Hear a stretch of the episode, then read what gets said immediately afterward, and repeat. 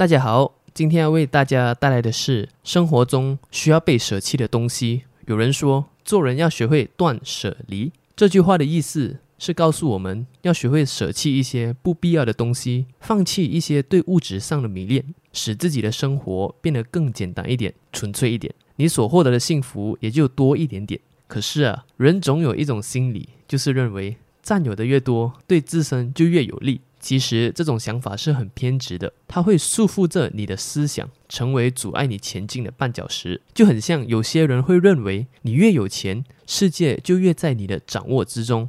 但是你试想想，我们听过多少的富人说自己很有钱，可是却很不快乐。人生当中有很多东西要学会去定期清理，不管是家里的物品，还是一些朋友，都要做一些清除，这样你的心境才会更加的清净。所以你要明白，并不是所有的东西都是越多越好，相反的，还会给你带来麻烦。当你人生中有这三样东西，越早舍弃越好。第一，放弃一些低质量的社交。俗话说，低质量的社交不如高质量的独处。所谓的低质量，不是指朋友的性格、能力等等那些，而是那些不让你去真正了解他们的人，也不想去了解你的人。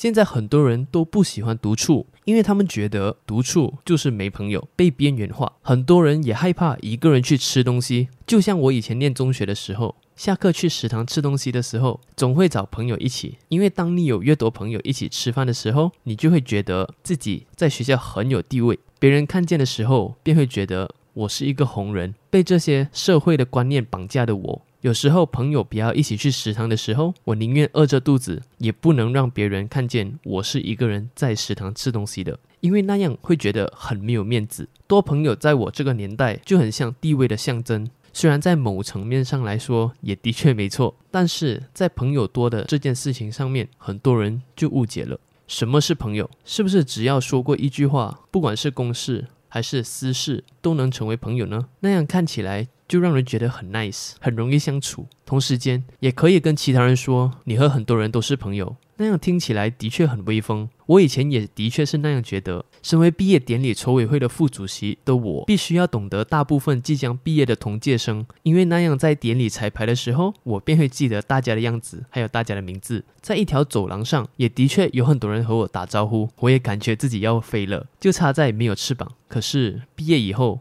那在走廊上和我打招呼的人都没怎么联络了。也许在路上不小心遇到，会打个招呼，嘘寒问暖。但是当你真正需要被帮助的时候，恐怕他们见到你也会掉头走了。在信息化泛滥的今天，我们认识一个人很容易，但是认识一个真心对你好的朋友却很难。当人成长到一定年龄阶段的时候，就会设法去拓宽自己的人际圈。比如说，朋友的朋友很容易成为朋友，可是你去和他们交朋友的时候，你有没有想过，他们想和你交朋友吗？也许交到了，也不过是停留在表面的那种 high by friend 而已。于是你很像看到你自己交了很多朋友，但是实际上这些人并不是你真正的朋友。所以说，你与其将心思花费在一些不必要人的身上，不如多去珍惜那些真正对你好的人。人要懂得学会。怎么去清理自己的朋友圈，放弃低质量的社交？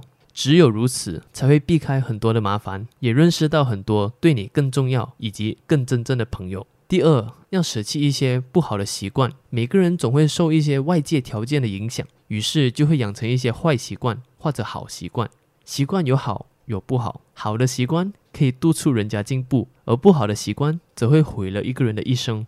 我们做的很多事情。其实都基于一个善字。有些人会觉得习惯性贬低他人是出于他本身的善意，以激将法来鼓励其他人进步。有些人会把说好话、做好事、存好心当做是善来过每一天。不同的人会把善这个字看成不一样的东西。可能小孩子会把无理取闹来博得父母的关注是唯一的善。那怎么样才是善呢？也许那是因人而异，但我个人觉得，只要不做损人利己的事，尊重彼此，那都是每一天可以做的善事了。人生就很像一场自我的修炼，在这个过程中，你怎样都会受到一些诱惑，引诱你走向一条不归路。因此，人要舍弃一些不好的习惯，在人生的旅途中修炼自己，那你的人生才会闪闪发亮。所以啊，做人要学会舍弃一些不好的习惯，多挖掘出自身的优点，将好的那一面展露出来，别人也会更加的认可你。可是到头来，习惯的好与坏，并没有一个准则，看你自己怎样去运用那个习惯。来帮助你的生活过得更加充实而已。当然，习惯也不能让你赚大钱，它只是一种生活方式，让你从一种属于你自己的角度去体会这个世界。没人说你睡前看一本励志的书，另一天就能做一个非常非常乐观和非常有冲劲的人，也不会因为你习惯了每天早上去跑步，就一定会成为一个运动健将。当你舍弃了一些不好的习惯，比如你因为酗酒而每天乱骂家人，甚至家暴，当你醒来后都会很后悔自己的所作所为，那为什么要重蹈覆辙呢？不如索性把不好的习惯撇弃，那样与家人的关系也得以修复了，何乐而不为呢？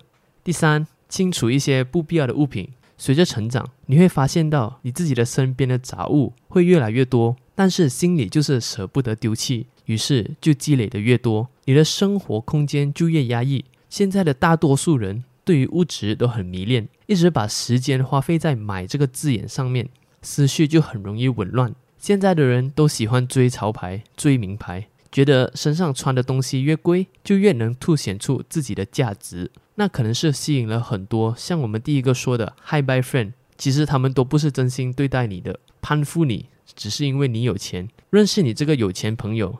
能让他们觉得自己的社会地位提高了，好让他们可以在别人的面前炫耀说：“诶，我认识的朋友哦，都开蓝宝诶，你认识的朋友只会当妈宝。”有些牌子的确很吸引人，设计也很漂亮，但我看到太多的人并不是喜欢那件衣服的设计而买的，而是觉得那个牌子有很多人在穿，是潮流的象征才去买，就很像 JB 有一首歌叫《潮共》那样。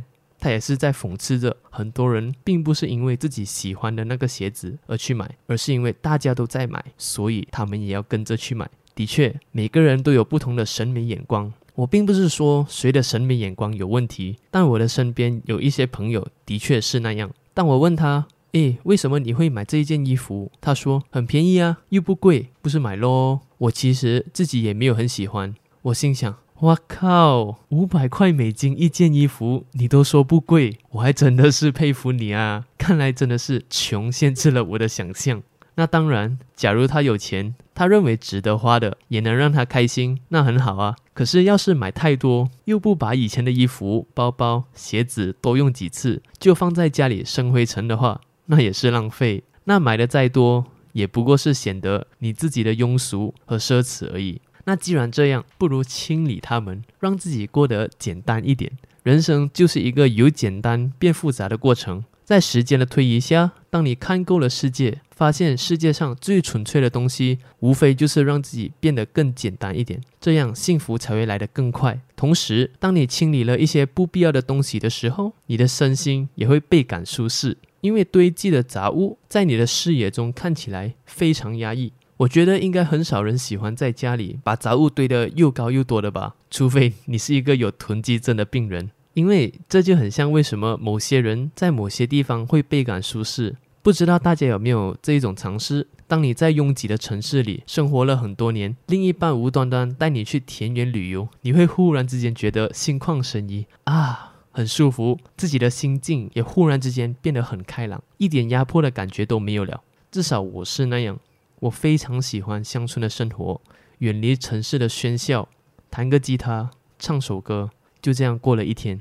但也许也过不了很多天，因为没有工作就会饿死了。其实我个人觉得这三样东西是不能分开做的，因为说的断舍离是在说你的思维，并不是说你今天愿意整理和丢弃了一些物品，那你的人际圈也自然会少了很多 high by Friend。举个例子。如果你不能因为住进简简单单的饭店而觉得舒服，非得要在旅行的时候入住五星级酒店，不然就不算是去旅行的话，那么你舍弃再多的名牌精品，到最后你的人生还是无法实现断舍离的精神。那要怎样来有效的实现这个断舍离的精神呢？以我的经验来说，我曾经很疯狂的收集模型，同一个类型、不同的形态也要收集，导致我家里的橱柜非常杂乱。小时候不以为然，以为哎呀，我要的话，我爸爸一定会买给我，不够放，买多一个橱柜啊。可是，在我慢慢的长大的同时，我察觉到父母的汗水被我挥霍在这些模型上面，我非常内疚。钱不容易赚，但是父母为了满足孩子的欲望，可以付出所有，也在所不惜。我并不是把那些模型全部丢弃，而是把大部分的他们送给有需要的人，只留下几个做装饰。因为我希望这些模型能带给其他人和我那时候一样的快乐，但是他们不必花一分钱。那你会不会觉得跟实现这个断舍离的精神没有关系呢？其实我觉得里面的关系千丝万缕。因为当我的年纪越来越大的时候，我开始会观察身边的人事物。而我会更加的珍惜所发生的一切事情，因为每件事情并不是偶然发生的，都是由众多因缘的条件所促成的。那这里你大概猜到了吧？没错，就是珍惜。因为珍惜，所以才懂得知足，知道自己有什么，也不去奢求自己没有的什么，那才是我所发现到的最大快乐。因为我不去和别人比较，但也不去羡慕别人的财富，因此我快乐。就是那么简单。你想快乐的话，从这一秒开始，你就可以快乐了。舍不舍弃呢？其实还都是看你自己。因为很多人都没有勇气去改变。我们最厉害说的就是：“哎呀，已经习惯了啦，很难改的啦。”因为那样说的确会省去很多麻烦，不用重新经历学走路时的痛苦。要是我们在很小的时候就已经说习惯了啦。那我们人类至今就一直都是在用这四只脚走路了。好，今天就先说到这里啦，大家再见。